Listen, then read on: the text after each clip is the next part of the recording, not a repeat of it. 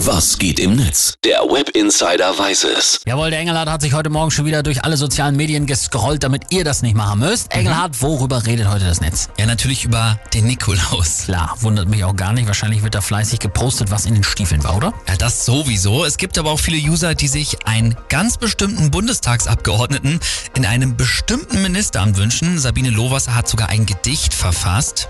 Die schreibt, Lieber Nikolaus, für das Gesundheitshaus, gib fein acht, da wünsche ich mir Karl Lauterbach. Die andere, die anderen packe ich wieder ein. Ich will auch immer artig sein. Manche Reime sind so ein bisschen unsauber, aber ich lasse das mal durchgehen. Ja, dann die Heute-Show, die hat getwittert, der Nikolaus war ja schon immer seiner Zeit voraus, vorbildlich, wie er alles kontaktlos vor der Tür aufstellt. Ja, sehr gut.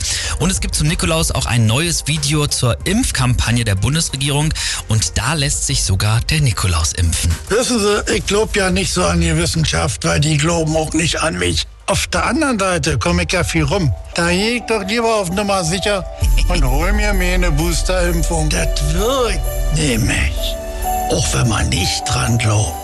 Also schon eigentlich sehr cool, so der, der, der Idee, Nikolaus Berlinert und ähm, macht ja auch Sinn, aber es kommt nur so lala bei den Usern an. Also viele wünschen sich, dass da das Steuergeld für sinnvollere Sachen ausgegeben werden sollte. Recht machen kann man es den Leuten im Internet Nein, sowieso ja. nie. Ich hoffe, ihr hattet heute Morgen auf jeden Fall was im Stiefel. Das war der Web Insider zum Thema Nikolaus. Eine neue Folge gibt's wieder morgen um 10 nach 8.